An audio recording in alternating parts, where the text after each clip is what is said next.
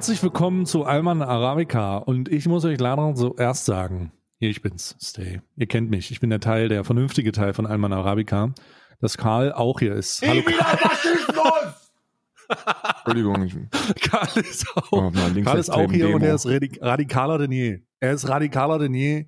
Ähm, und es gibt, das ist die erste schlechte Nachricht. Die zweite schlechte, abhängig davon, abhängig davon, wie ihr das findet jetzt. Die zweite Nachricht, die gut oder schlecht ist, ist, wir hatten gerade ein, ein halbstündiges Gespräch, wo wir einfach super, das war einfach ein, also ich glaube, authentischer war Alman Arabica nie.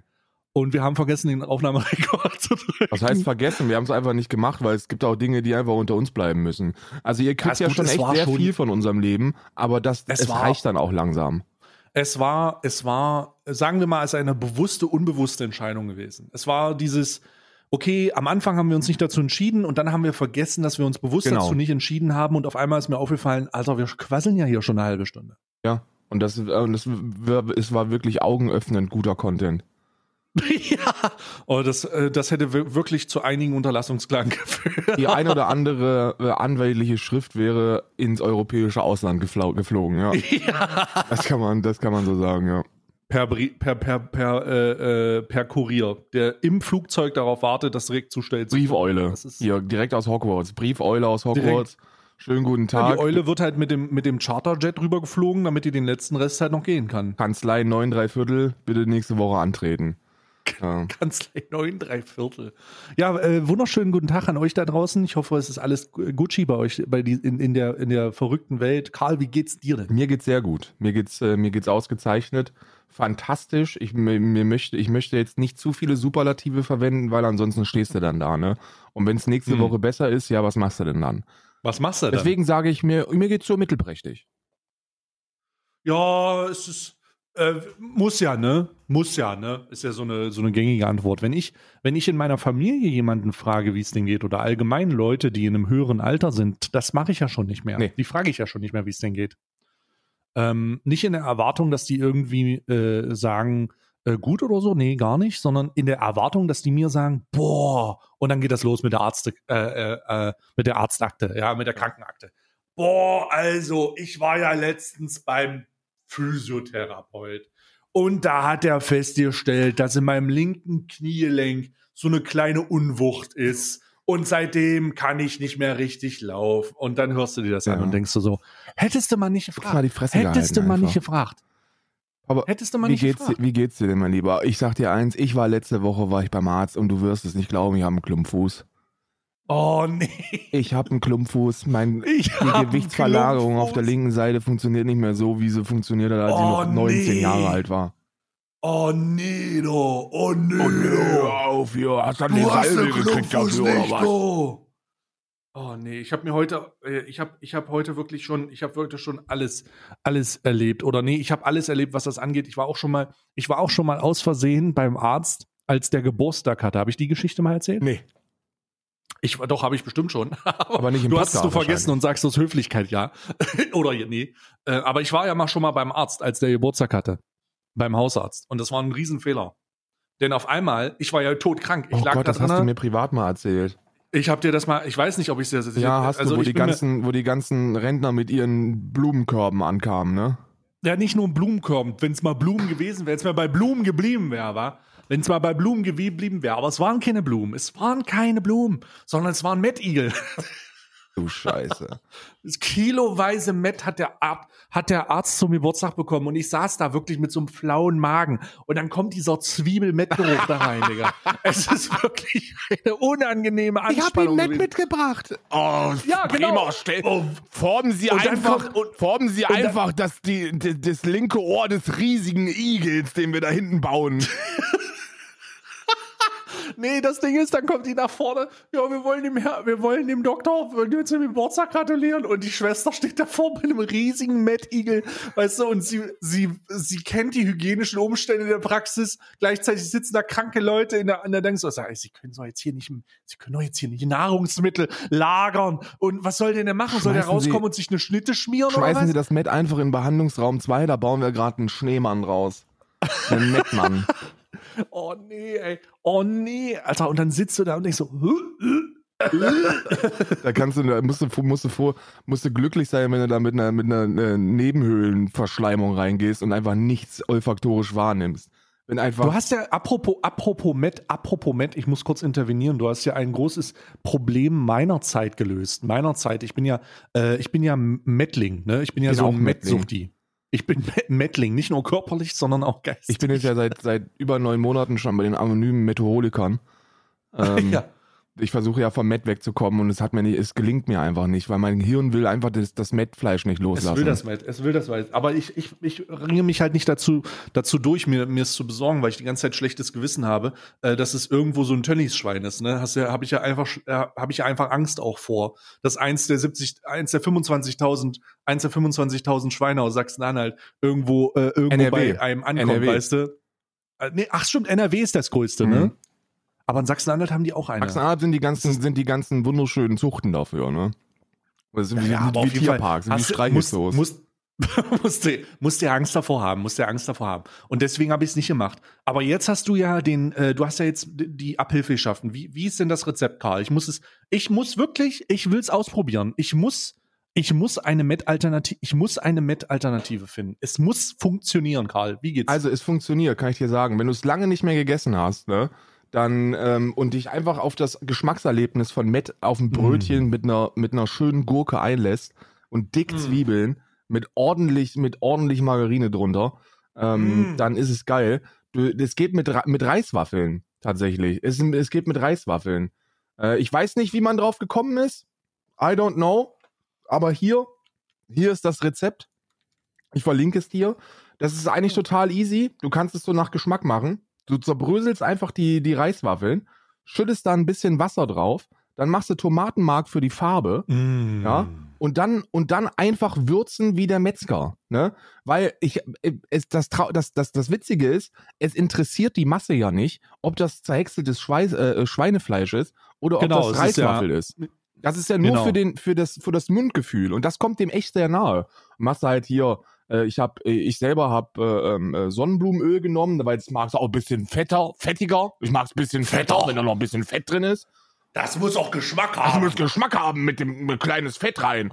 Und dann Salz, äh, Salz, Pfeffer, äh, Senfkörner habe ich, hab ich äh, drüber gerü gerübelt, äh, Zwiebelchens und ähm, äh, es gibt ganz fancy Rezepte, dass die da so eine Bodenpaste noch mit dabei machen, habe ich alles nicht gemacht, weil ich so einen, ich hatte, ich habe das Bild nur gesehen und das Bild sieht schon sehr Mettig sieht aus. schon sehr mettig aus. Und mein, ich bin ja so ein Kopfesser.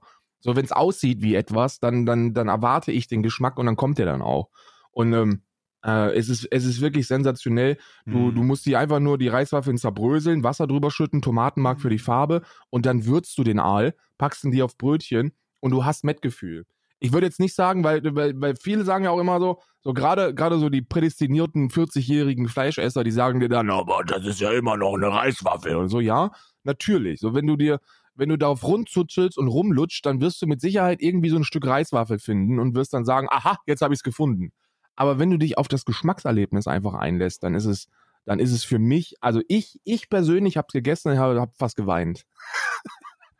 und zwar nicht wegen den Zwiebeln. Zerbrösele die Reiswaffel mit den Händen in eine Schüssel. Gib das Wasser in die Schüssel, rühre alles gut um. Lass die Reiswaffeln dann mindestens Pass fünf auf. Minuten stehen, damit die sie etwas vollsaugen können. Ich hab's doch, ich hab's doch von einem Freund von mir, ich hab doch von einem Freund von mir, habe ich doch einen, äh, einen Tutorial-Video bekommen, das er extra für mich gemacht hat.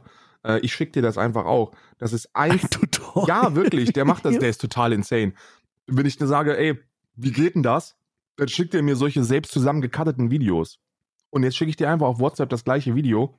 Da hast du einfach Ach, du mio. ein komplettes Tutorial-Video dafür. Bitteschön. Ja, das ist doch gut. Und das auf dem frischen, am besten noch warm, auf einer warmen Brötchenhälfte. Oh, es ist einfach ein Genuss.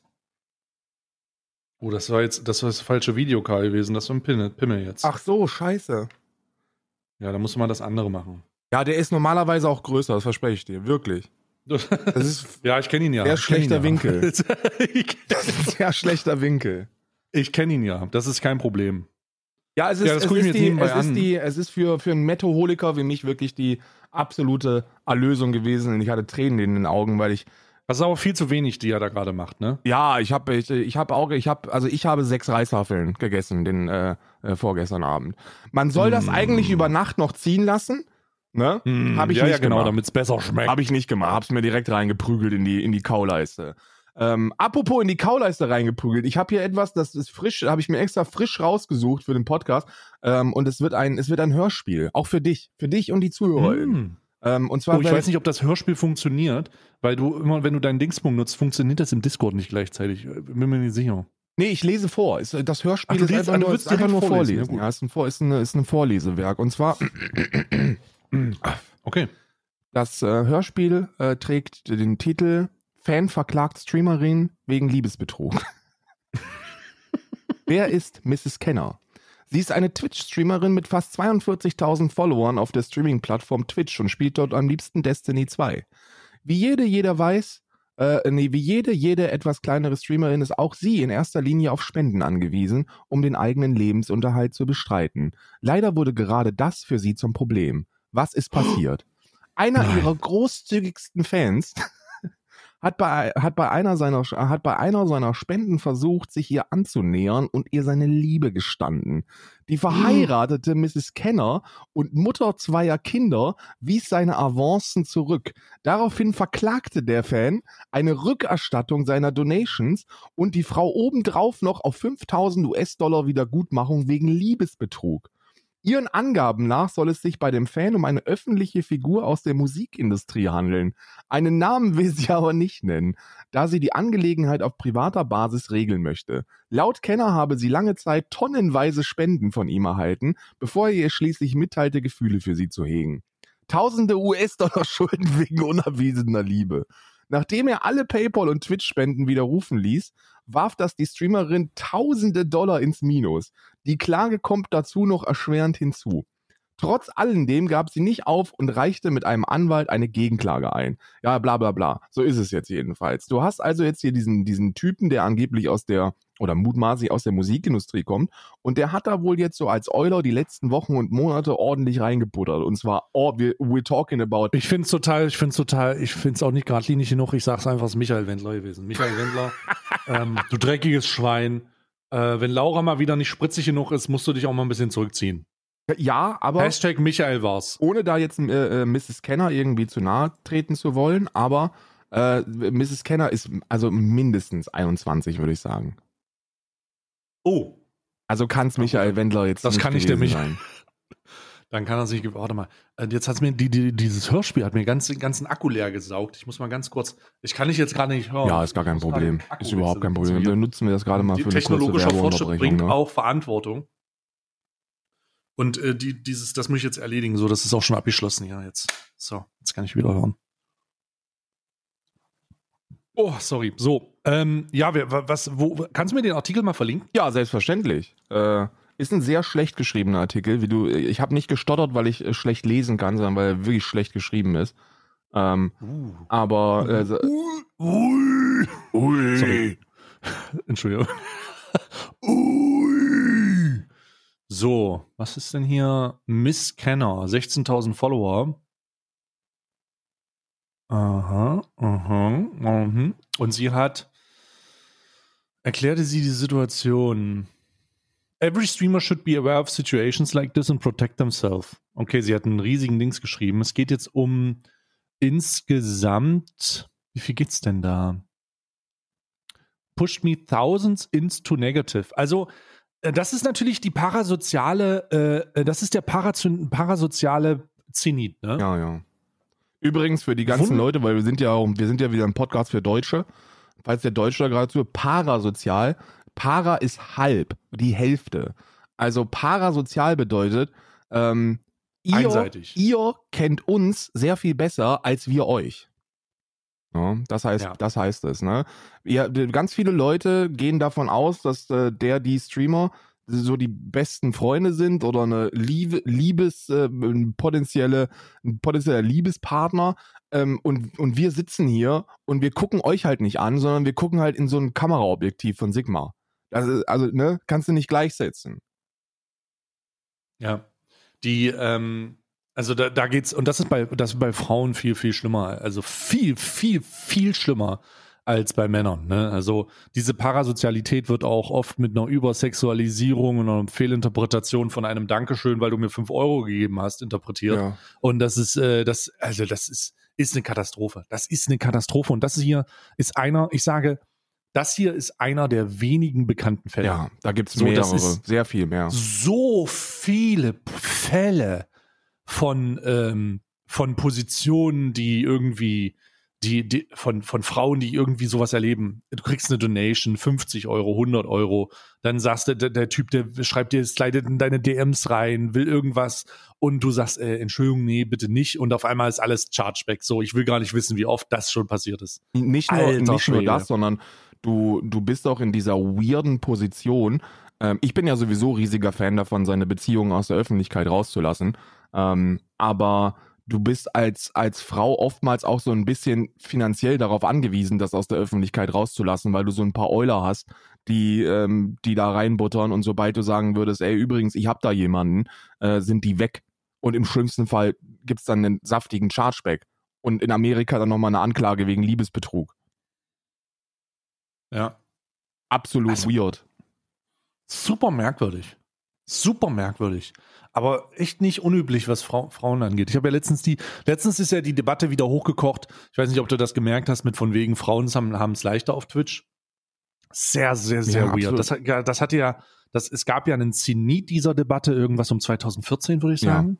2015, wo so ein bisschen die einzigsten erfolgreichen oder die einzigen erfolgreichen Streamerinnen äh, Bubi-Streamer waren, wenn man das so nennen würde. Also ähm, mir fällt da ein, ähm, also die Vorgänger von Amorant, jetzt Caseytron Ja. als Megatroll oder äh, die deutsche Version davon, ähm, oh, wie hieß sie?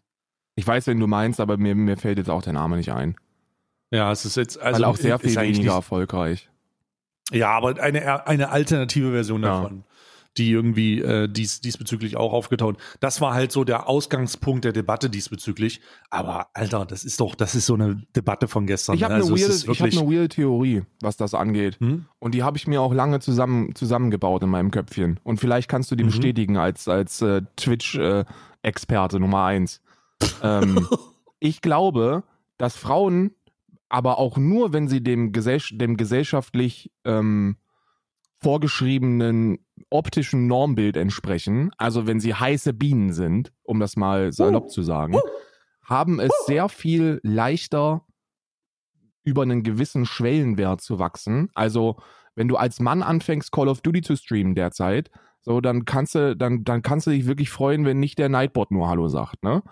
Wenn du eine richtig, eine richtig gesellschaftlich normierte, gut aussehende Frau bist mit, mit Kamera, dann kriegst du sehr viel schneller diese ersten 40, 50, 60 ZuschauerInnen. Aber, und äh, Zuschauer, sagen wir, sagen müssen wir nicht gendern, sind Männer. Aber darüber hinaus zu wachsen, ist dann auch irgendwann einfach unmöglich. Du kannst mit diesem Content, wenn du wirklich, wenn du, wenn du mit nichts überzeugst außer dem Äußeren, was ich noch nicht mal sagen möchte, dass es bei denen der Fall ist, aber die Leute gucken dich dann dafür. Also äh, jetzt wieder nicht sagen, ja, die Frauen können nur gut aussehen und mehr nicht. So, ich, es gibt sehr viele sehr gut aussehende Frauen, die sehr viel mehr zu bieten haben als ich. Aber da achtet eben keiner, keiner der männlichen Zuschauer drauf. Ne? Ähm, und, aber darüber hinaus wachsen, wachsen die nicht. So, die, die haben dann irgendwann so einen Peakpunkt und der ist so bei 500, 600 Zuschauern und dann ist gut. Und mehr passiert dann auch nicht. Und Ausnahmen Das sind, sind sehr selten. Es ist, es, also grundsätzlich ist es tatsächlich so, dass es, also ich sehe das ähnlich, ähnlich, aber nur in der Form, dass man sagen kann, es gibt diesen Schwellenwert, da kommst du hin, aber du kommst dahin mit einer Zielgruppe, die du nie haben ja, willst. absolut. Das, Nämlich das, einer- das auf jeden Fall. Mit einer, ähm, also aufgrund der Männerdomäne Twitch und Internet allgemein, also nicht Internet allgemein, aber Streaming allgemein, ist es, ist es dann so, dass du halt aufs also hast du hast du halt Zuschauer in Zuschauer in deinem Chat, die halt äh, Twitch mit einer Dating-Plattform verwechseln. So. Ich finde es ja schon immer dann- unangenehm, wenn ich überhaupt so ein, wenn ich mal in einem Stream bin von einer Frau, dann finde ich ja schon die Chat-Interaktion sehr, sehr unangenehm, obwohl sie vielleicht auch gar nicht so wahrgenommen werden sollten.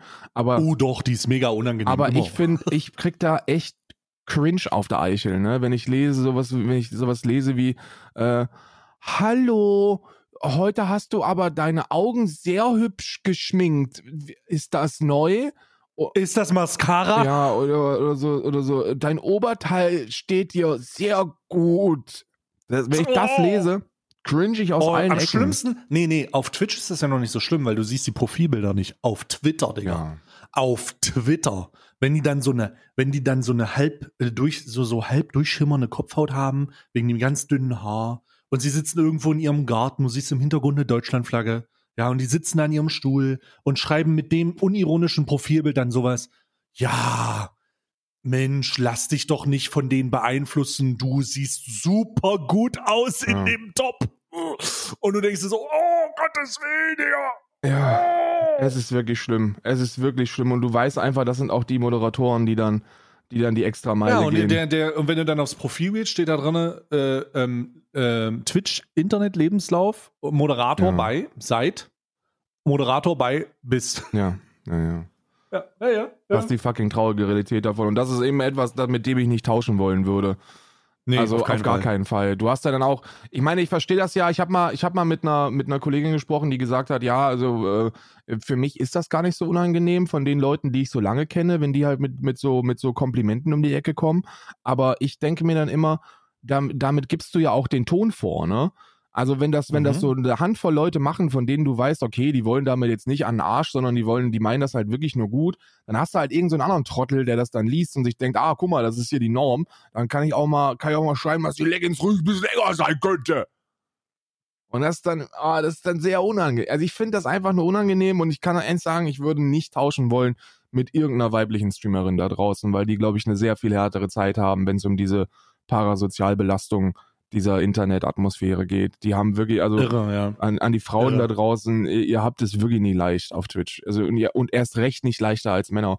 Das, um die Frage dann auch mal für mich zu klären, haben es Frauen leichter auf, auf gar keinen Fall. Frauen haben es sehr viel schwerer auf Twitch, weil sie auch gar nicht ernst genommen werden. So, überleg mal den Scheiß, den wir machen, ne? So den Scheiß, den wir machen. Versuch mal, versuch mal eine Frau zu finden, die auf Twitch ernst genommen wird für ihre politische Analyse von irgendwas. Ja. Passiert nicht. Wird nicht passieren. Weil egal, egal, wie- egal wie dumm die Person ist, so der 43-jährige Jochen, der wird sich niemals denken, oh doch, die Frau, die hat da jetzt aber einen Punkt, wenn es darum geht, wie ich in Nordrhein-Westfalen wählen sollte oder nicht. Das wird sie nicht machen. Und das ist, das ist dieses von, von oben herab. Die meisten Männer gehen immer noch davon aus, Frauen sind dumme Wesen, die die die Fresse halten sollten und gut aussehen und die Küche sauber machen. Auch auch wie veraltet das auch sein mag, aber das ist bei vielen immer noch fest verankert. Und dann werden die auf Twitch für so, mit solchen Themen nicht ernst genommen. Gesellschaftskritik, nein, danke. Dann hast du so eine Handvoll Leute, mir, also mir fallen jetzt, in Deutschland fallen mir drei ein, die, äh, die so ein bisschen Gesellschaftskritik machen und so mit Abstrichen Politik, aber die sind auch bei weitem nicht so erfolgreich wie die männlichen Pendants dazu. Ne, von den Zahlen her.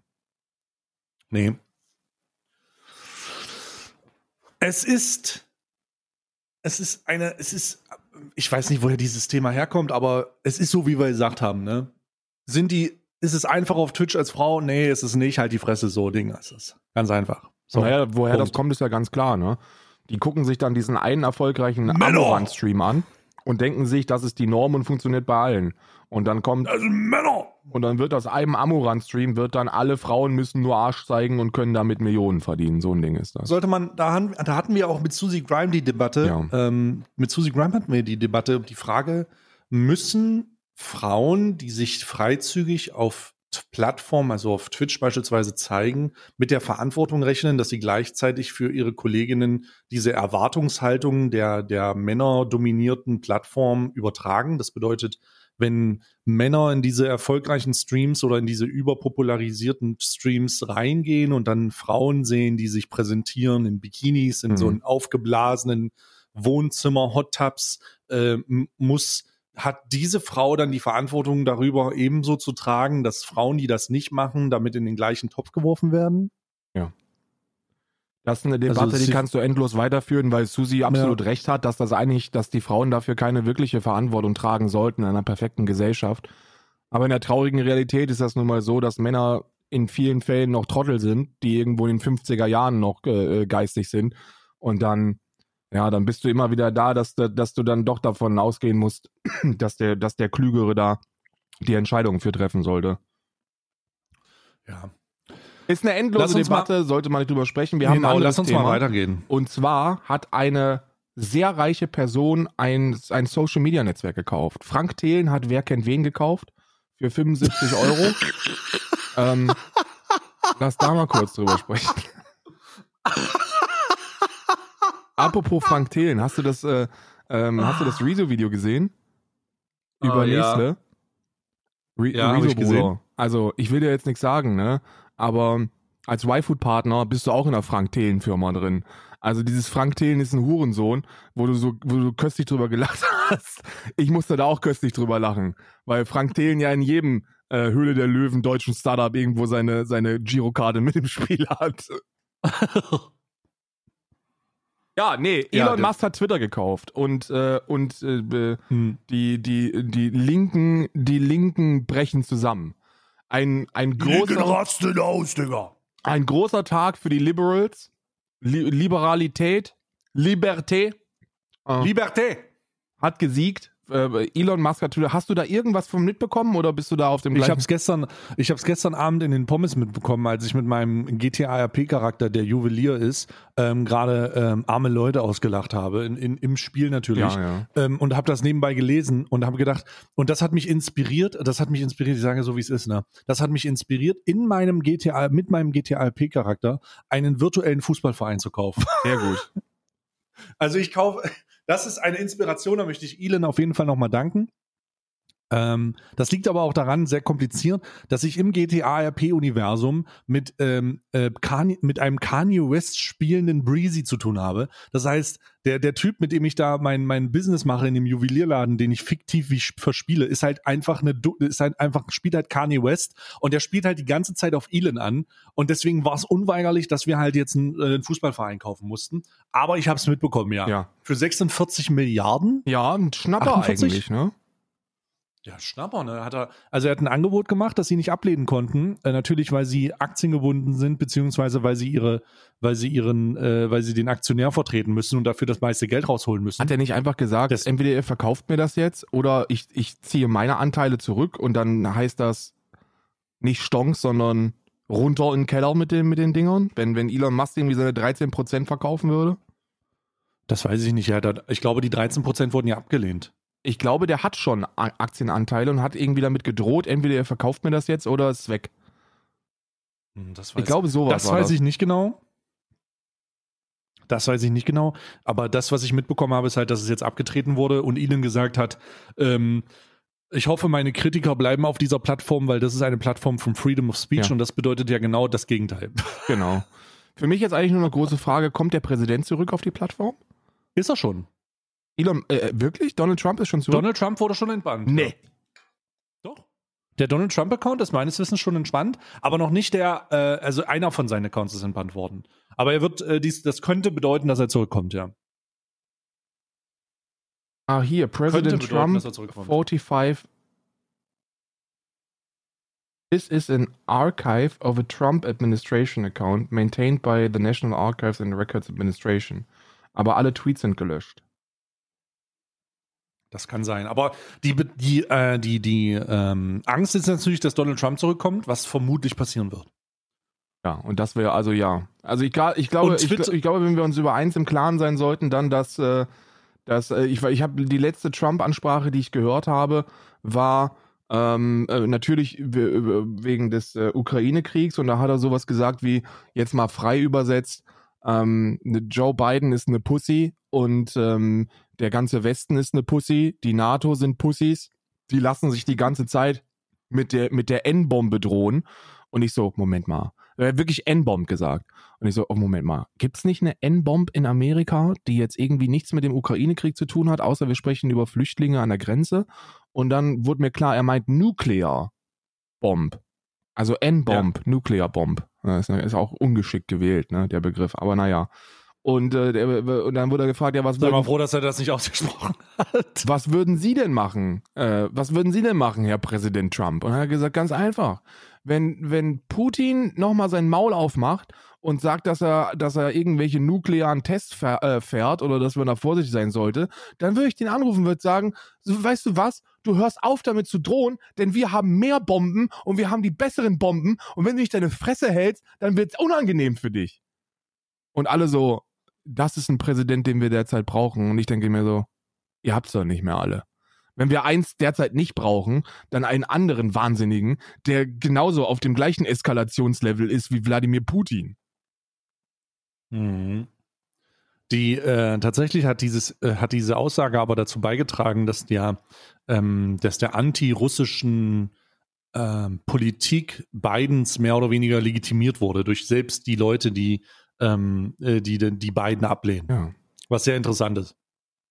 Aber äh, ja, es ist äh, ähm, Twitter gehört jetzt Elon Musk oder wird Elon Musk gehören und durch diese und durch diese ähm, sagen wir mal Situation ist, er will es ja zurück aus, er will es ja von der Börse holen. Ja. ja? Elon will ja Twitter von der Börse zurückholen und es voll privat halten und äh, Redefreiheit mit Meinungsfreiheit äh, komplett freischalten. Das bedeutet, das würde bedeuten, dass man zukünftig, das bedeutet, dass man zukünftig alles auf Twitter sagen darf. Und das geht natürlich, das geht mit keiner Hate Speech äh, Regulierung konform. Nee. Mit keiner. Ich meine, Twitter ist ja jetzt schon an NetzDG in Deutschland zum Beispiel gebunden und an viele andere Dinge. In Amerika könnte das sehr spannend werden, weil in Amerika gibt es ja Freedom of Speech. Ähm, Ja. Wie soll ich das am besten erklären? Wenn du dich in Leipzig irgendwo auf dem öffentlichen Platz von Uni stellst und den Holocaust leugnest, dann wirst du festgenommen. In Amerika nicht. In Amerika kannst du dich mit einer mit einem Hakenkreuz-T-Shirt irgendwo auf den Platz stellen und kannst kannst lustig rumhitlern.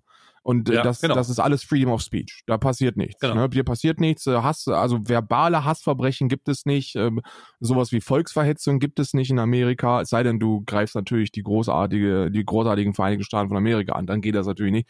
Aber sowas wie Minderheitenschutz in der Sprache gibt es nicht. Und das ist das, was man als Amerikaner unter Freedom of Speech versteht. Und wenn das jetzt auf Twitter kommen sollte, dann kollidiert das mit allem, was es so an Regeln derzeit gibt. Ne? Ja.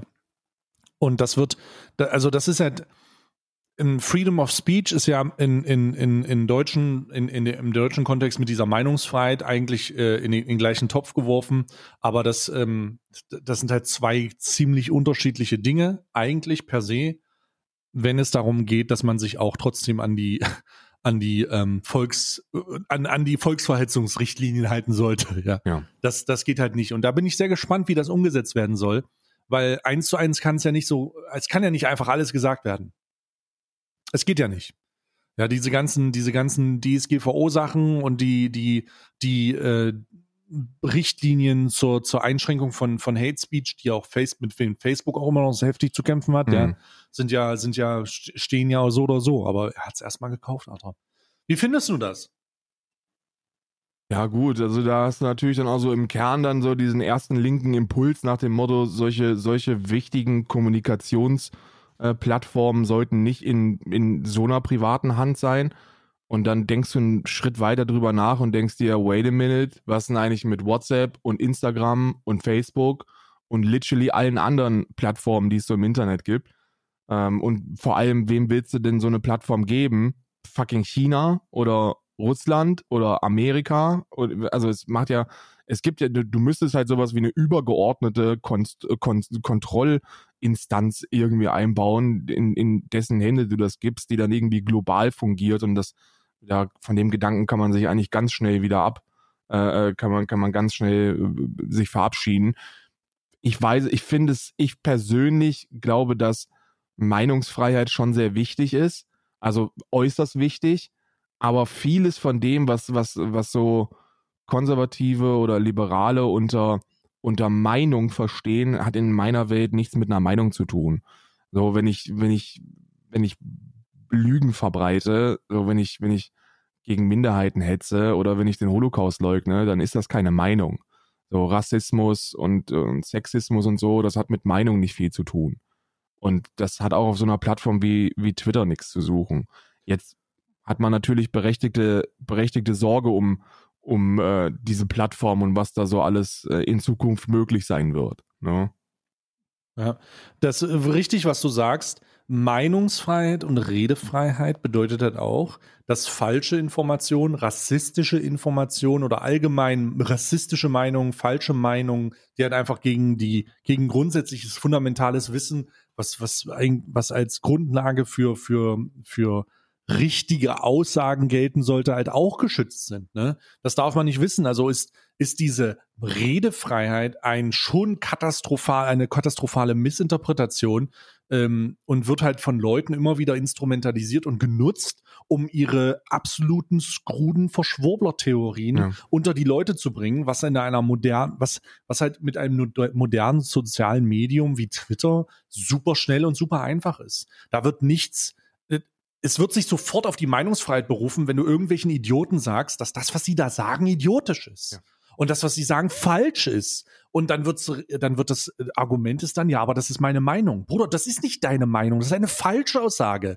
Deine Meinung ist, dass du die Realität nicht anerkennen möchtest und deswegen kommentierst du X oder sagst X. Ja, das ist ein gutes Beispiel war ja Corona. Ne? Also wenn du da einfach Fehlinformationen ja. verbreitest, da ist ja die Debatte überhaupt erst so hochgekocht dass ganz, ganz viele Menschen und ihre Kanäle dann auf den Social Media Plattformen eingeschränkt worden sind, ähm, weil die, weil die Regierungen und die Kontrollinstanzen gesagt haben, ey, pass mal auf, ähm, ähm, Seitenbetreiber, sorgt mal dafür, dass da ein bisschen was, ähm, dass da ein bisschen was getan wird. Das kann auch nicht sein. Ja, und dann wurde das gemacht und dann wurden ganz, ganz viele YouTube-Kanäle gesperrt und Twitter-Kanäle gesperrt und Facebook-Kanäle gesperrt und äh, die Leute haben sich so ein bisschen angegriffen gefühlt in ihrer Redefreiheit. Und ich denke mir, das hat mit Redefreiheit nichts zu tun, weil du, weil du ein, ein super sensibles und, und eigentlich gut wissenschaftlich fundiertes Thema nimmst und gezielt Fehlinformationen verbreitest, ja. Und die sorgen dann dafür, dass junge Menschen in Tankstellen erschossen werden. Das, das ist sehr gefährlich. Ne? Redefreiheit ist auch gleichzeitig sehr gefährlich. Und dann muss man sich immer die Frage stellen, wie viel ist die eigene Freiheit einem wert? Und was hat es mit Freiheit zu tun, wenn ich gezielten Unsinn verbreite? Ja. ja. Und das ist halt diese, und das wird, das schützt das dann halt auch. Sowas wird dann auch geschützt. Und jetzt muss man halt irgendwo sagen, dass das irgendwie nicht so geil ist, weil die Leute ja immer dümmer werden. Die kriegen das ja nicht hin. Die kriegen ja nicht hin, sowas zu checken. Sie überprüfen sowas nicht. Und ich meine, die Entwicklung der Gesellschaft durch Corona hat ja gezeigt, dass Leute einfach alles glauben, wenn sie bereit sind, irgendwie ihre eigene Verzweiflung auf jemanden zu projizieren. Ja. So von wegen, der ist schuld dafür. Die glauben alles, Alter. Die glauben, dass Kinder getötet werden. Die glauben, dass man durch die Impfung, dass da reihenweise Massengräber gibt. Die Leute sind bereit, alles zu glauben, was in irgendeiner Form in diese Richtung geht. Vollkommen verstrahlt. Vollkommen verstrahlt. Ja? Also, das, darum ist dieses, darum sehe ich das eigentlich eher kritisch. Also sollte Twitter sich wirklich als diese, als diese, dieser Cesspool von absoluter Redefreiheit herausstellen, puff. Ich weiß ich auch weiß nicht, ob ja ich mich da nicht einfach verpissen werde. Also ob ich dann nicht aber einfach sagen würde, ey, weißt du was, aber da habe ich echt keinen Bock drauf. So, das kommt, das, das wird sehr, das wird sehr, ich meine, jetzt ist es ja schon schlimm. Also jetzt ist Twitter ja schon nichts anderes als so ein toxisches Nest von entweder Idioten, die, die grenzwertig rassistisch polarisieren wollen oder Menschen, die auf der anderen Seite versuchen, jemanden äh, ähm, äh, das Wort im Maul umzudrehen. Ähm, ich, wenn das jetzt, wenn das jetzt auch noch von, von der US-amerikanisch definierten Redefreiheit überschwemmt wird, so dann weiß ich nicht, ob das nicht ein bisschen zu viel wird für mich. Also muss ich ganz ehrlich sagen. Da gehe ich zurück hab zu ich, Die Frage habe ich mir auch schon, die habe ich, die Frage habe ich mir auch gestellt. Welche, also ist, also mit dem Kauf von Elon Musk und der dazugehörigen Umsetzung, ist es denn dann so, dass jede soziale Medien, also dass es keine mehr zugänglichen sozialen Medien gibt, auf der man einigermaßen geschützt ist? Wahrscheinlich, wahrscheinlich. Krass. Ist schon ganz schön krass. Also das ist wirklich krass. Das muss man mal so, das muss man mal so sagen, wie es, wie es halt auch gemeint ist. Ne? Also dann ist es halt, das, das ist halt dann vorbei. Dann ist das, dann ist für normal denkende Menschen, ist es ja für viele von denen ja jetzt schon vorbei, weil die Leute sich nicht mehr auf dieser Plattform trauen, ja. wenn sie es nicht müssen. Aber für viele ist es dann halt einfach, gibt es auch keine Argumentationsgrundlage, um zu sagen, ja, ähm, Twitter ist für euch eine valide Option.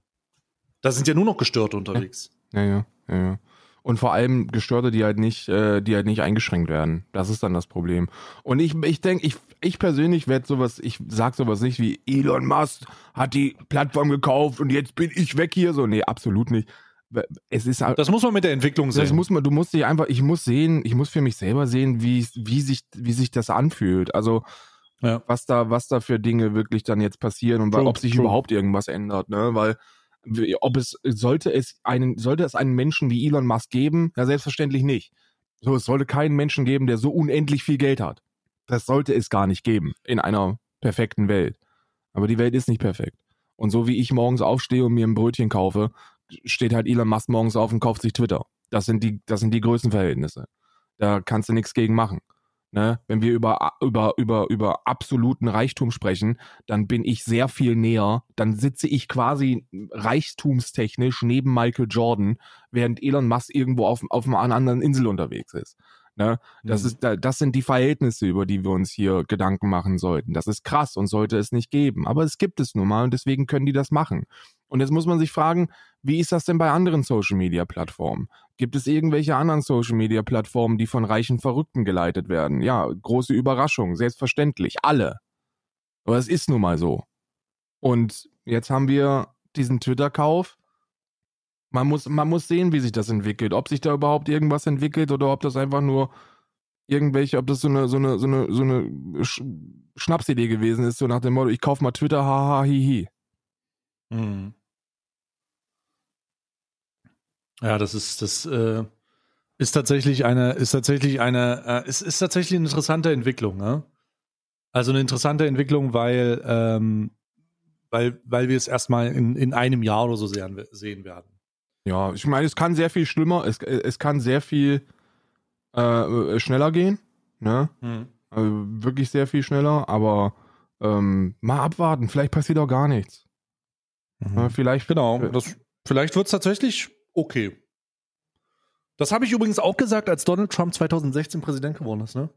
ja, ja. Ich habe es auch ich gesagt, wirklich? weil ich mir gedacht habe, ja, vielleicht wird es ja wirklich okay. Vielleicht wird es ja wirklich okay. Ist kein Joke, habe ich gesagt.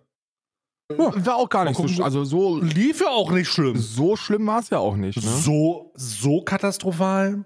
Ich meine, Wir haben, apropos so katastrophal wird's nicht, wir haben den ersten, äh, wir haben den ersten Part ähm, der, ähm, der, des großen heiligen Triumvirats jetzt leider nicht erfüllt. Ich hatte ja einen großen Wunsch, und zwar, dass wir im, im Jahr 2024 ein heiliges Triumvirat vorsitzend haben, bestehend aus äh, Le Pen, Merz und Trump. Ähm, hat leider nicht funktioniert, Ah. hat leider nicht geklappt. Hat, hat stimmt, Le Pen hat verloren. Ja. Das ist ein guter Start in die Woche gewesen, tatsächlich. ein guter Start in die Woche und aber auch gleichzeitig für mich ziemlich bedenklich, dass 42, ich glaube 42 Prozent waren es, ne? 42 Prozent Mhm. der Franzosen einfach sagen, yo, also so Nationalsozialistin, da hätte ich schon Bock drauf. Ja. Das war schon. Einund, Ja. Also ich glaube, es sind 41, aber 41, 42 Prozent, ja. Ähm, in der Stichwahl am Sonntag haben sich dazu entschlossen, eine offen rechtsradikale, NATO-feindliche, Russland, russlandfreundliche, ausländerfeindliche Politikerin zu wählen. EU-feindlich. Und da auch, muss ne? ich- Ja. Äh, Also der Vater Holocaust leugnend und so ist richtig, richtig irre. Ri- Richtig, richtig, also vollkommen verstrahlt. Ne? Ähm, aber ja, die 42 Prozent. 41, 42 Prozent. Und da muss man sich als, da muss man sich natürlich ähm, als jemand, der aus Deutschland kommt, fragen, habt ihr nichts gelernt, Digga? Ja. Könnt ihr euch noch erinnern? Ich meine, ist nicht lang, es ist nicht so lange her, es ist eine Generation her, in der ähm, ein Verbrecherstaat in euer Land eingefallen ist und euch zerstört hat. Und mit, mit, einer, mit einer sehr faschistischen Agenda, Digga. Und jetzt sollte man sich die Frage stellen, habt ihr, habt ihr das nicht, wart ihr, habt ihr das nicht gecheckt, Alter? Oder ist der Stolz so sehr, ähm, ist, ist das, ist dieser Stolz so sehr gekränkt, dass es bei Franzosen, also ich will nicht sagen bei allen Franzosen, aber ich kenne unzählige Geschichten davon, wie sensibel die F Teile der französischen Bevölkerung darauf reagieren, wenn man nicht deren Sprache spricht. Und ich meine richtig sensibel, mit Diskriminierung und allem. Ja, besonders wenn man da mit Englisch und Italienisch reinkommt. Ähm, ist, das, ist das Verlangen nach, nach Rehabilitation und nach Stärke so groß Ja. oder Rehabilitation durch Stärke so groß, dass man bereit ist, äh, national, nationalistisches oder faschistisches Gedankengut hochzuwählen und damit dann eventuell irgendwelche Stärken nach außen zu zeigen? Wir sind oder an was? einem Scheidepunkt. Also wir sind, wir sind auf diesem Planeten in einem, in einem, äh, in einer insanen Situation, die genau sowas möglich machen wird. So, du darfst ja nicht vergessen, dass faschistoide Gedanken, also gerade sowas wie Nationalismus, wird immer nur dann erfolgreich und groß, wenn es den Menschen schlecht geht. Ne? So, deswegen wollte ja 23 auch niemand mehr was von Hitler wissen, weil weil es da den Aufbruch gab und die goldenen 20er reingeschossen sind und da hatten die alle keinen Bock darauf, sich selber zu bemitleiden und andere Scheiße zu finden, weil es denen gut genug ging. Und je beschissener es dann in einer Bevölkerung geht, desto eher sind sie gewillt, solchen manipulativen Pissern zuzuhören. Und das ist in Frankreich nichts anderes, als, als es auch in Deutschland sein wird. So, in Deutschland sind wir jetzt in, dem, in, in, in der Situation, wo wir uns alle so ein bisschen oberflächlich der Ukraine solidarisch zeigen. Aber wenn es dann mal an, die, an, die, an der Spritzsäule soweit ist, dass wir mal zwei Euro dafür zahlen müssen, so dann gehen wir alle auf die Barrikaden. Und kleiner Spoiler, das wird nicht besser und das wird auch nicht günstiger. Unabhängig von irgendwelchen Kriegen haben wir diese Klimaherausforderung vor uns und die wird dafür sorgen, dass wir Einschränkungen haben werden und dass Dinge teurer werden, weil wir es politisch versagt haben, die letzten Jahrzehnte auf ein zukunftssicheres System umzustellen. Ja, das ist eben der Preis, den man zahlt, wenn eine konservative Partei und so gerne ich Angela Merkel auch habe, weil sie ist ja wirklich so für mich, so im Öffentlichen, war sie immer eine sympathische Frau. So ist aber halt Mutti, ne? So ist halt Angela Ja. Merkel ist halt Mutti, du siehst sie und du denkst dir, ach, meine Bundeskanzlerin, alles in Ordnung. In der traurigen Realität war das 16 Jahre Stagnation. Ja, das ist, das ist das, was passiert ist. Ist sie dafür allein schuldig? Nein. Trägt sie dann eine Mitschuld? Vielleicht. Aber ich kenne mich damit nicht aus, ich weiß es nicht. Aber das ist eben das, was passiert ist. Alles, alles Progressive wurde so ein bisschen einfach immer ausgebremst und nee, immer weiter so machen, wir machen so weiter, es funktioniert ja. Und jetzt sehen wir so langsam in Ansätzen, dass es eben nicht funktioniert. Und das wird eine Mhm. heftige Herausforderung werden für, für Deutschland, aber auch für Europa und diesen Planeten. Und Frankreich ist nur der Anfang. Die Leute werden sich dann fragen, ey, guck mal, also jetzt haben wir hier wirtschaftlich schwache europäische Länder und die gibt es und die werden auch in Zukunft nicht stärker wirtschaftlich. Und jetzt haben wir selber Probleme. Also was machen wir? Können wir diesen Solidaritätszug weiterfahren? Können wir Gelder in die EU pumpen, wenn wir sie eigentlich selber bräuchten? Oder gibt es da eine starke nationale Kraft wie in Frankreich, die sagt, ähm, Deutschland zuerst?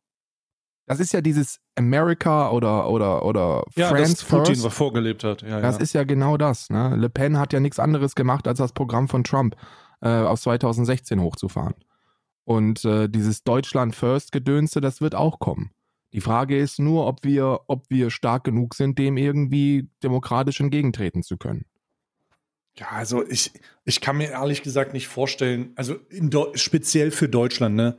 Natürlich ist, ist es weird mit dem Blick nach Ostdeutschland, äh, wenn man da sieht, zwischen 20 und 30 Prozent äh, wählen dort die AfD mit einem Selbstbewusstsein, dass ähm, das, wo der äh, Großvater als SS-Offizier neidisch geworden wäre. Ja.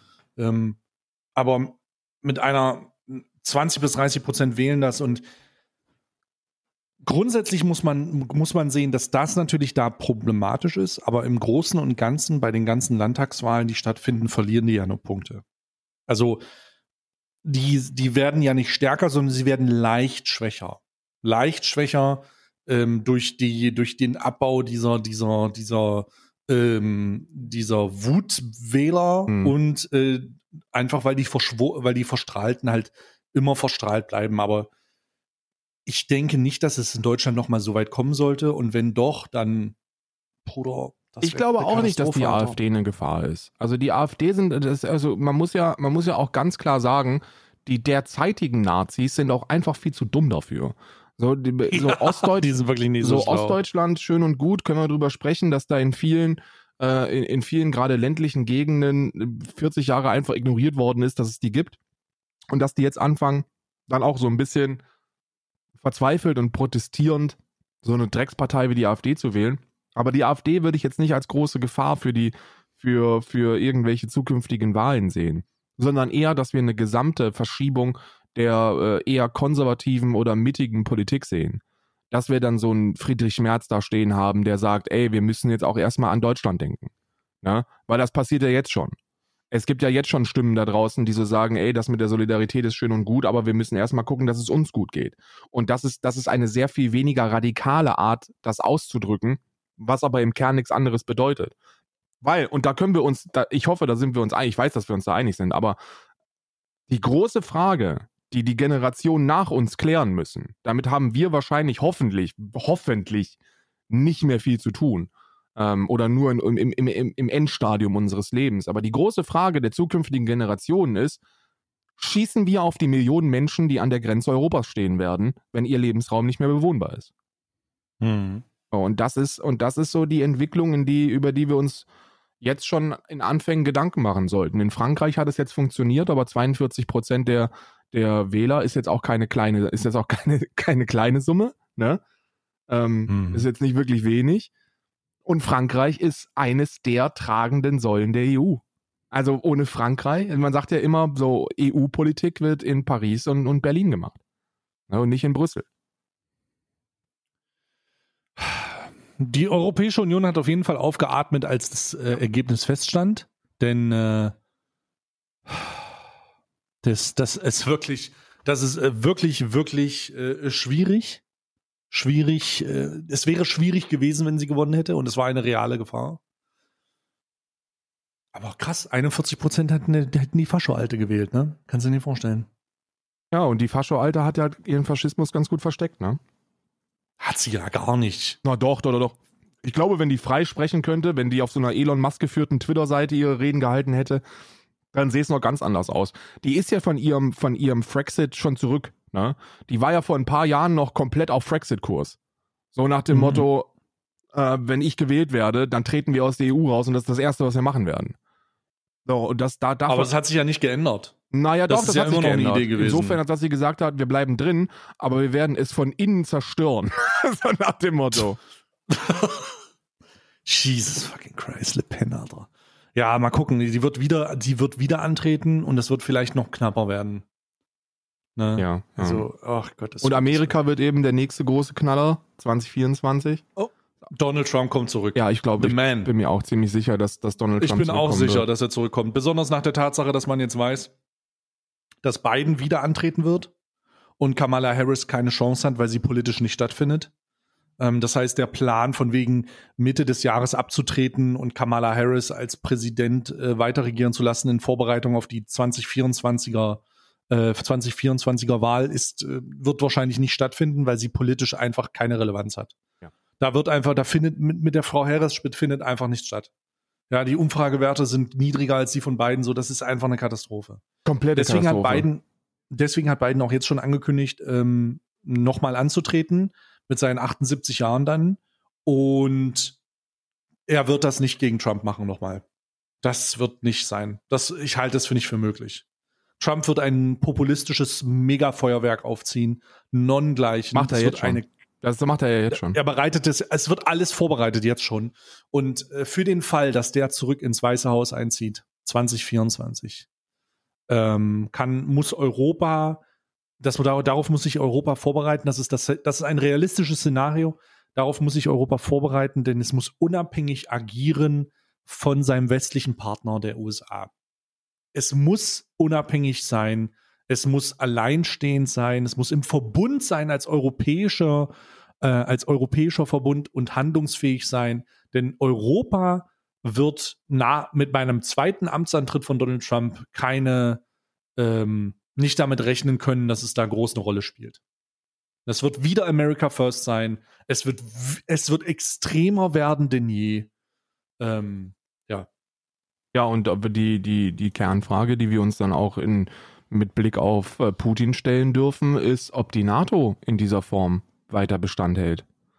Weil Trump hat ja nicht, äh, ist, er hat ja schon offen geäußert und das schon äh, 2014, 15, 16, 17, während seiner Amtszeit als Präsident der Vereinigten Staaten, hat er gesagt, die, die Bündnispartner kommen ihren Verpflichtungen nicht nach. Hat er auch ganz speziell einfach Deutschland angesprochen und hat gesagt, so, die kommen ihren Verpflichtungen nicht nach.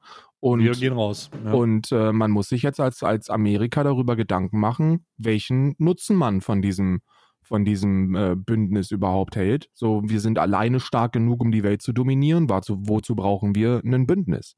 Ne? Das kostet uns Geld und das kostet uns Verpflichtung und das kostet uns Konflikte, mit denen wir eigentlich für die wir keine Zeit haben. Und das ist, glaube ich, auch einer der Hauptgründe, warum jetzt mit diesem Angriffskrieg von Putin ganz, ganz viel Geld ins Militär gesteckt wird. Weil die Leute ja nicht dumm sind wenn hier zwei Trottel in einem Podcast auf den Gedanken kommen, dass Trump 24 potenziell sagen könnte, NATO brauchen wir nicht mehr so wirklich, so dann werden das auch hohe Köpfe in der deutschen Politik äh, äh, mal ausformuliert haben. Ja, und dann ist es nun mal wichtig, so, so beschissen ich das auch als, als Pazifist finde, aber dann ist es nun mal wichtig, dass Europa autark funktioniert.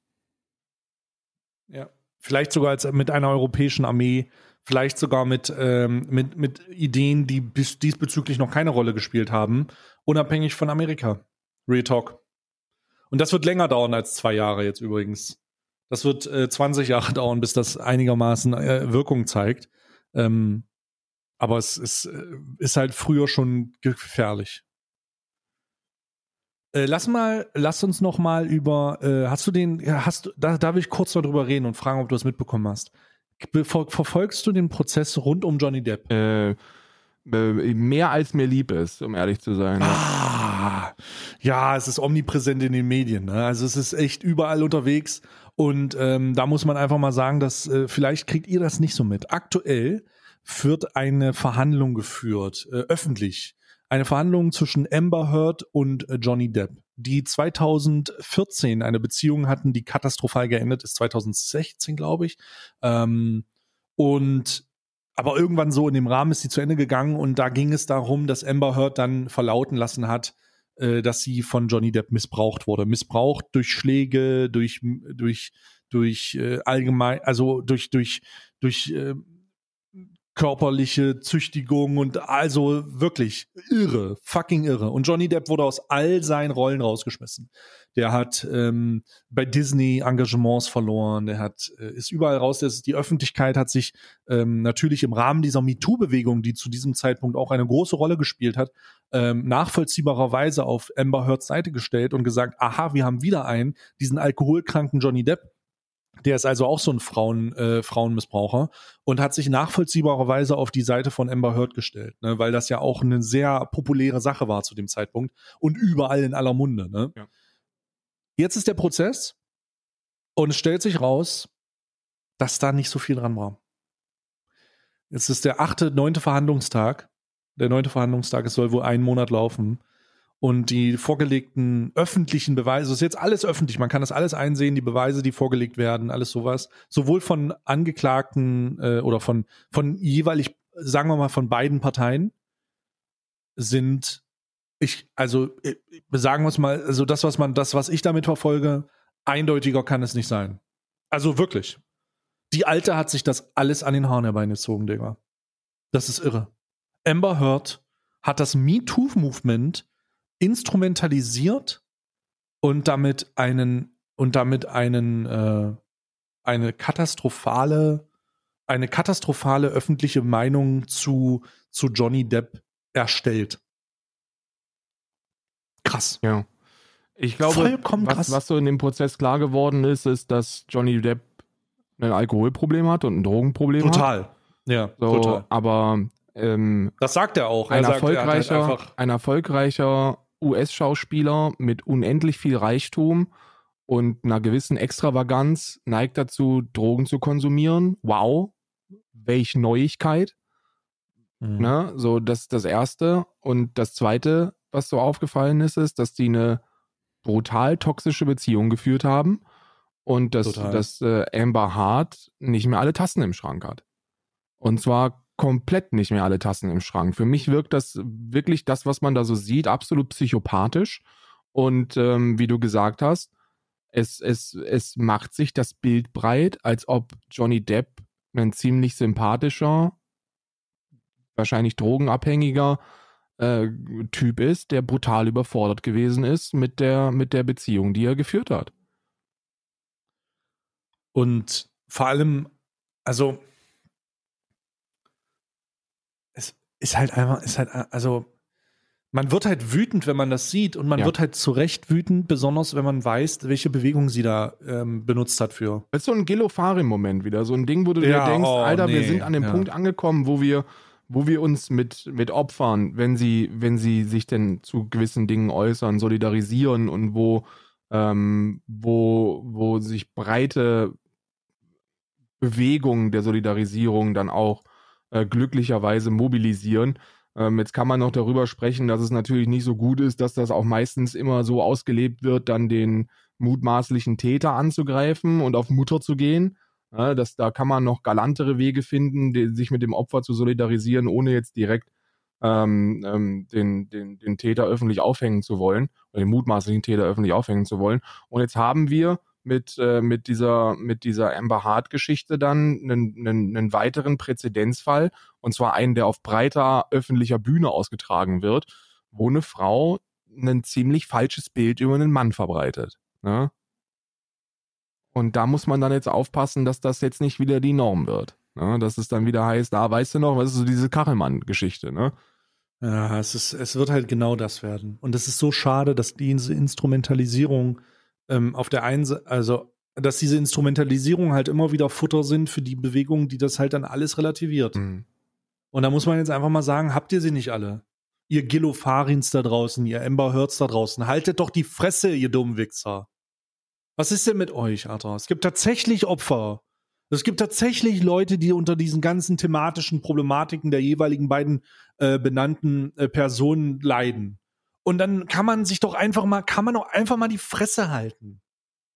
Ah, kann man nicht, kann, man dann kann eben auch doch immer einfach um, mal die Fresse halten. weil es dann ja auch immer um ein gewisses Geltungsbedürfnis geht, ne? Also ganz, ganz viele von denen machen das aufgrund eines, eines mir nicht erklärbaren Geltungsbedürfnisses.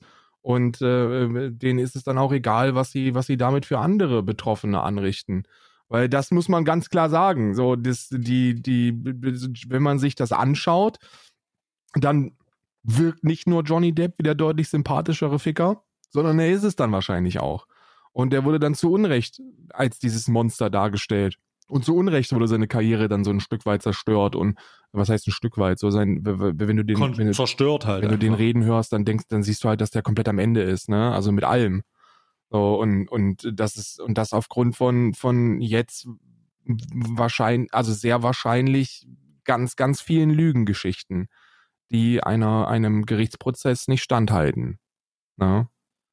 Ja, Das bitter. dann wird natürlich das Urteil abgewartet, aber die, die öffentliche Position und auch meine Position nach dem Beurteilung, nach der Darlegung von all diesen, diesen Belegen, Voice-Nachrichten und so, ist eine, ist, also es ist eine Katastrophe.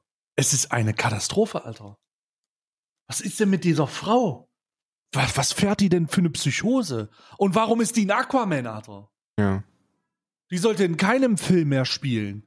So, das, das kann doch nicht sein. Wieso fliegt Johnny Depp aus diesen ganzen Wichser, äh, aus diesen ganzen Produktionen raus als der absolute Wichser? Und sie ste steht da und vier Jahre später kommt raus, oder fünf Jahre später kommt raus, nee, LolXD, alles falsch verstanden. How the fuck? Und dann so in einer riesigen öffentlichkeitswirksamen Manege, dass man sich, dass das so viele Scherben hinterlässt und nicht nur bei der Alten, zu Recht halt auch, sondern bei allen Opfern von, von, von häuslicher Gewalt, sexuellem Missbrauch, die sich deswegen wieder äußern oder die sich äußern und deswegen halt äh, relativiert und abge, abgewunken werden. Ja, good job, Adler. Good job. Absoluter Good Job. Absolut, absolut mies. Und ähm, was ich ja auch, und das weiß ich, also das, das, das ist so das, was mir so am meisten, es hat sich ja jetzt irgendwie während des Prozesses dann auch herausgestellt, dass nicht Johnny Depp dieser gewalttätige, aggressive Pisser gewesen ist, Sondern sie! sondern sie.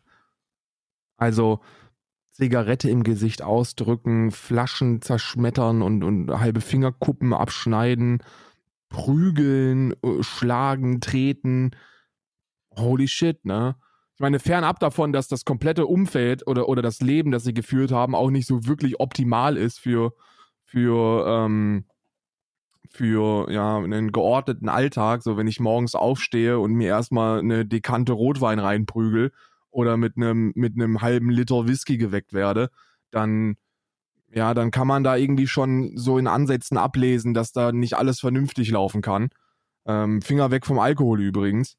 Äh, aber äh, ja, es ist, es ist, es ist wirklich weird. Es ist wirklich weird. Ich habe jetzt noch, ich habe jetzt noch ein Thema. Das Mhm. wird aber relativ schnell gehen und kommt da und hängt sehr davon ab, ob du das gesehen hast oder nicht. Hast du die Y-Kollektiv-Reportage gesehen über Mit Alkoholismus? dem Alkohol? Also ich, ich ähm, bin ja kein Alkoholiker, nur weil ich viermal die Woche einen hebe, ne? Aber ähm, das, ich hab's gesehen, ja. Was eine absolute Katastrophe, oder? Wer hat das? Ich muss ehrlich sagen, ich muss ganz ehrlich sagen, die von der Gröben, ähm, die hat sie nicht alle. Also du, also du hast äh, hast wirklich ein Problem.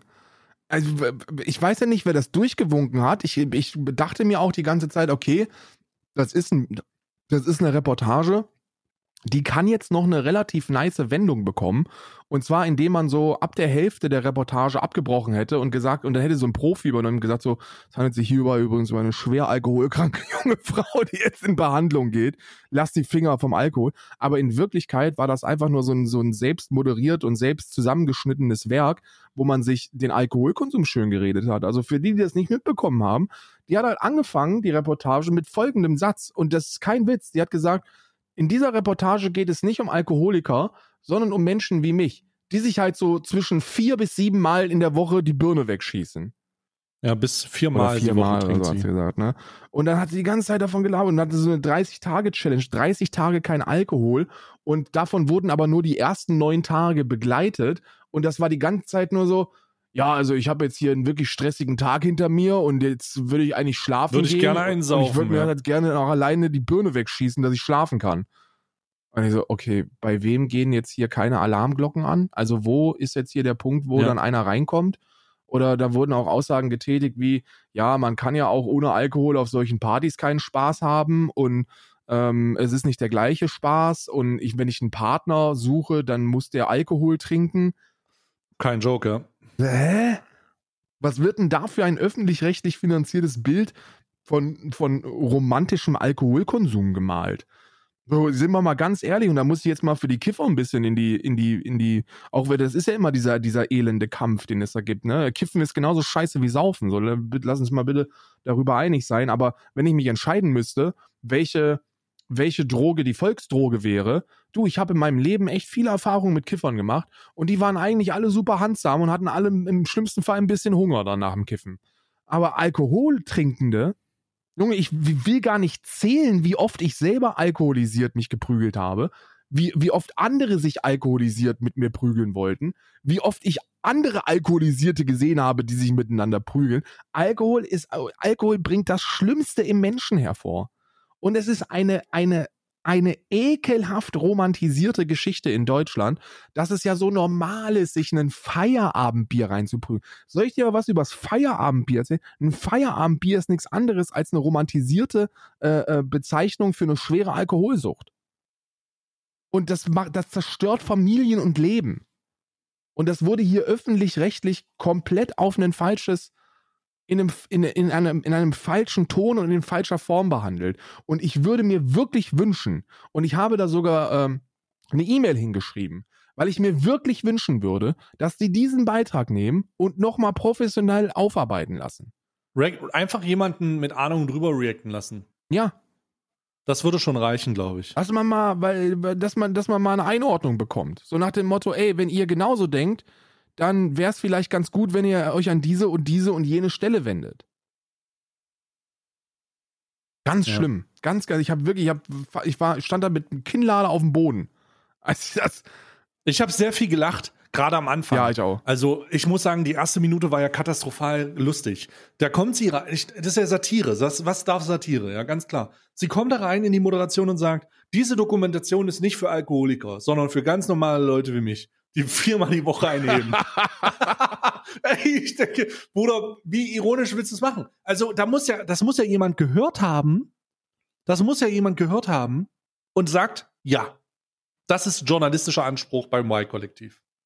Das ist Äh, es. Und, und vor allen Dingen war sie bei dieser, war sie bei dieser äh, Beratungsstelle und hat sich halt, und, und ich weiß ja nicht, ich weiß ja nicht, was, was dieser beratende Mann da noch im Einzelnen gesagt hat, aber wenn die wirklich gesagt hat, dass sie viermal die Woche einen trinkt und als er, und er, und er ihr erwidert, also, ähm, es tut, tut mir leid, Frau von der Gröben, ne, aber zu ihren, zu ihren persönlichen Eigenschaften gehört Alkoholkonsum. Also, wenn sie ihre, wenn sie ihre positiven Eigenschaften aufzählen oder Eigenschaften von ihnen nehmen, nett, freundlich, groß gewachsen, äh, das, dann sagen sie auch Alkohol.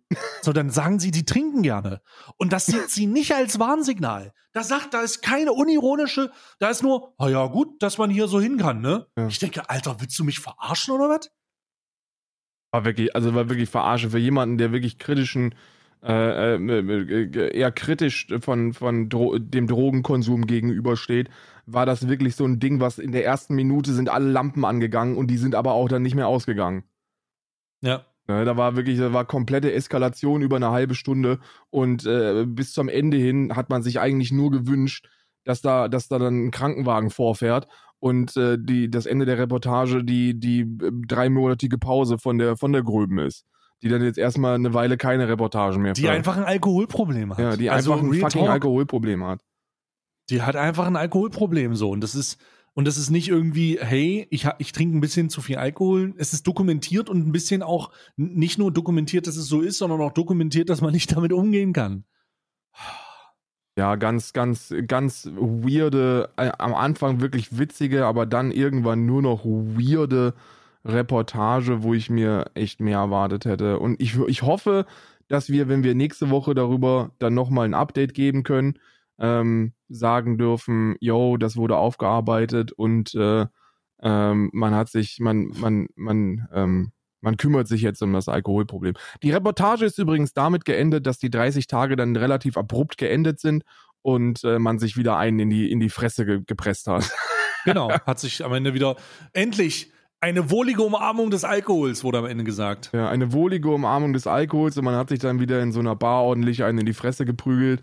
Äh, also versöhnliches Ende für alle, für alle Hobby-Alkoholiker. Super. Ja, absolut. Apropos versöhnliches Ende, wir machen jetzt auch ein versöhnliches Ende. Wir machen jetzt Ende. Schluss, Feierabend. Hier, es wir reicht jetzt. Wir machen jetzt Schluss und Feier, es reicht jetzt auch wirklich. Äh, ist schon wieder viel zu überzogen und äh, ja, ich habe die Schnauze genau. auch gestrichen ran voll. Ich habe wirklich, äh, das hat mir jetzt den Rest gegeben, diese Alkoholiker-Doku nochmal. Guckt die euch an, wenn ihr die noch nicht gesehen habt, weil, weil es wirklich in Teilen echt lustig ist, wenn man es wenn man es ja. nicht so traurig finden müsste. Ich möchte, ich möchte mit Gandhis, ich möchte mit Gandhis Worten abschließen, ähm, die ich jetzt zitieren möchte.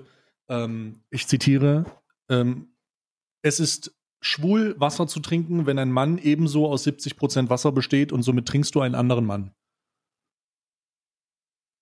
Mahatma Gandhi.